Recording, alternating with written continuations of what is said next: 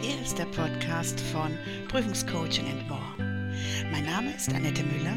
Ich bin Heilpraktikerin mit den Schwerpunkten Prüfungscoaching für Heilpraktiker, Ernährung und orthomolekulare Medizin. Hallo.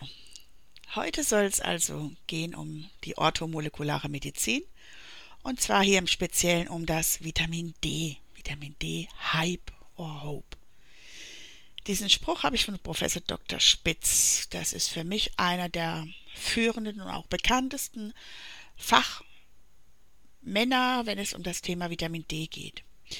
Weil kaum ein Thema rund um die Medizin wird so kontrovers diskutiert wie die orthomolekulare Medizin und im Speziellen heute eben um das Vitamin D. Für die eine handelt es sich um eine Wunderdroge und für die anderen ist es schlicht Geldmacherei.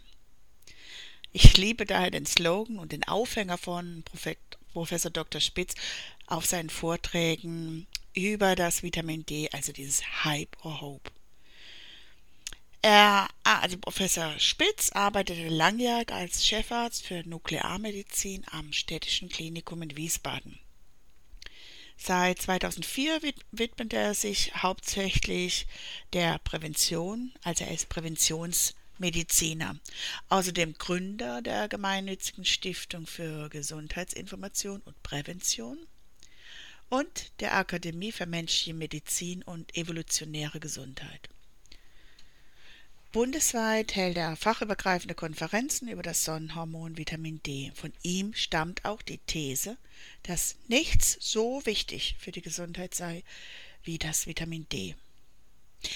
Was hat es nun mit dem Vitamin D auf sich? Ist es nun Hype or Hope? In den deutschen Medien, auch auf den öffentlich-rechtlichen Kanälen, zum Beispiel der ARD, wird die Supplementierung mit Vitamin D oft als Geldmacherei angeprangert. Also äh, sogenannter Goldesel für Apotheken und Hersteller dieser Präparate. Michael Mühlefeld vom Deutschen Hausärzteverband ließ sogar verlauten, dass ein bedenklicher Mangel an Vitamin D in Deutschland eher eine Seltenheit sei. Das ist aber äh, eine fahrlässig getätigte Fehlinformation auch Professor Spitz ist der Meinung, weil es ist nämlich bewiesen, dass zum Beispiel in den USA, dort in New York, im Monat Januar absolut keine Synthese von Vitamin D stattfinden kann. Man könnte sich also rein theoretisch nackt im Winter, also im Januar, auf den Marienplatz in München stellen und dann würde man wahrscheinlich viel Aufmerksamkeit ernten, aber sicherlich kein Vitamin D weil die Sonne muss höher als 45 Grad stehen, sonst funktioniert die Synthese dieses Vitamins nicht. Und zwar egal ob im Sommer oder im Winter, die Sonne muss höher als 45 Grad stehen. Weil für die äh, Synthese von diesem Vitamin D benötigt man UVB-Strahlung. Und diese UVB-Strahlung äh, kann durch diesen flachen Auftrittswinkel, da wird es einfach zu viel abgelenkt. Da kommt keine UVB-Strahlung mehr durch. Es kommt zwar noch UVA-Strahlung durch, das kann auch durchaus noch einen Sonnenbrand verursachen, aber leider nicht mehr genug Vitamin, äh, Vitamin, das sowieso, aber leider nicht mehr genug UVB. Da gibt es einen einfachen Test, den habe ich auch von, meiner, von Dr. Spitz oder Professor Spitz, weil wenn du dich im Sommer unter die Sonne stellst und dein Schatten ist länger als du selber, dann steht die Sonne in einem Winkel von bereits weniger als 45 Grad. Wenn der Schatten jetzt aber kürzer ist, als du groß bist, dann steht die Sonne höher als 45 Grad und die Vitamin D-Synthese kann funktionieren. Jetzt haben vielfache Studien bewiesen, dass die meisten Menschen, die Vitamin D nicht bereits supplementieren, also zuführen, durch Kapseln oder Tropfen, dass die bereits unter einem Vitamin D-Mangel leiden. Und zwar über 90 Prozent der Bevölkerung. Das hat das Robert Koch Institut in internationalen Publikationen veröffentlicht, aber eben in internationalen Publikationen. Wer von uns Normalsterblichen liest internationale Publikationen? Keiner. Das müsste also schon in äh, breiter veröffentlicht werden, von mir aus in der Bildzeitung oder in der Tageszeitung. Aber das wird es nicht. Deswegen weiß, wissen auch ganz viele nicht, wie es um die Vitamin D-Versorgung oder wie schlecht es um die Vitamin D-Versorgung im Allgemeinen bestellt ist. Was führt jetzt nun zu diesem Mangel? Und dann auch noch, warum noch mit steigender Tendenz? Man hat festgestellt, dass noch vor zehn Jahren die Versorgung von Vitamin D noch etwas besser war, immer noch schlecht oder auch schon schlecht, aber immer noch besser als heute. Das hat sich in den letzten zehn Jahren nochmal um 25 Prozent äh, verschlechtert.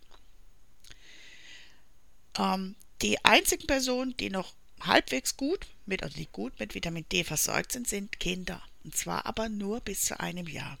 Dann nimmt auch bei denen die Versorgung ähm, ab, und zwar in ein ungünstiges Level.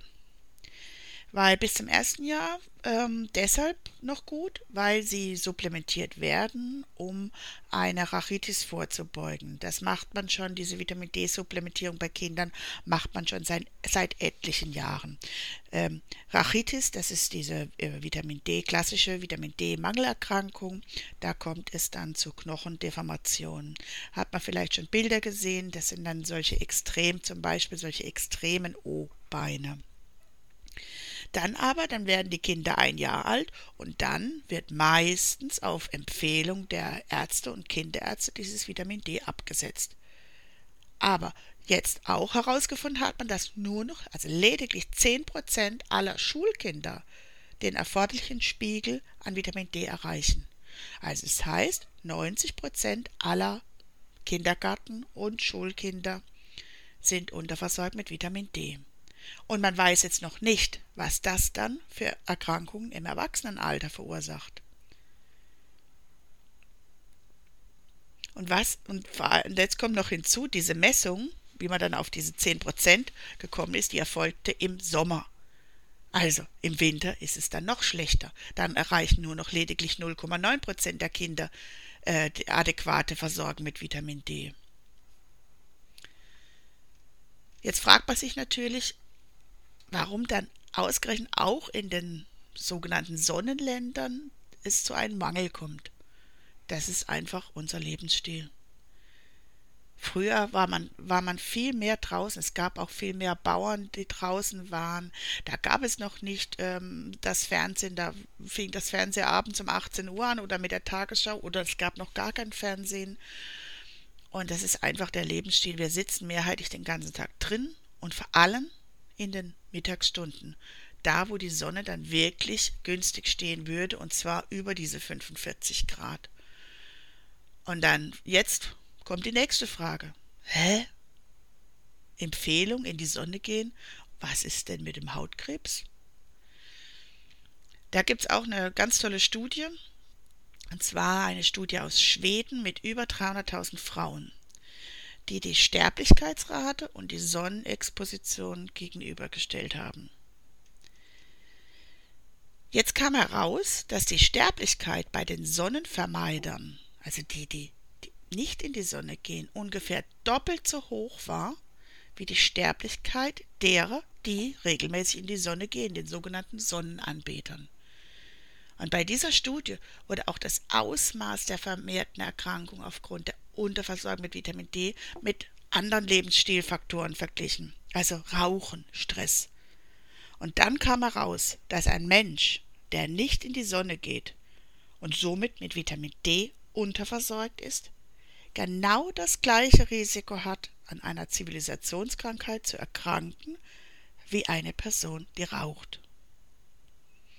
Und natürlich, noch früher sind dann die gestorben, die nicht in die Sonne gehen und zusätzlich noch rauchen. Das ist dann natürlich doppelt blöde. Wie ihr seht, gibt es bezüglich des Vitamin Ds so vieles zu berichten. Ähm, es ist unmöglich, das alles in einer Folge hineinzupacken. Das würde echt den Rahmen sprengen. Deswegen werde ich bezüglich Vitamin D sicherlich zwei oder drei Folgen noch produzieren, wo es dann darum gehen soll, was ist Vitamin D, wo und wie wird es gebildet, also ein bisschen äh, ganz ansatzweise die Chemie ein bisschen näher bringen, gehört auch dazu, um vieles zu verstehen. Und dann würde ich sagen, mache ich Schluss für heute mit, ihr kennt es schon, also, du hast ein Ziel vor Augen. Erstens, verfolge es. Zweitens, verliere es nicht aus den Augen. Drittens, brenne dafür. Und viertens, tu auch etwas dafür. Tschüss, bis zum nächsten Mal.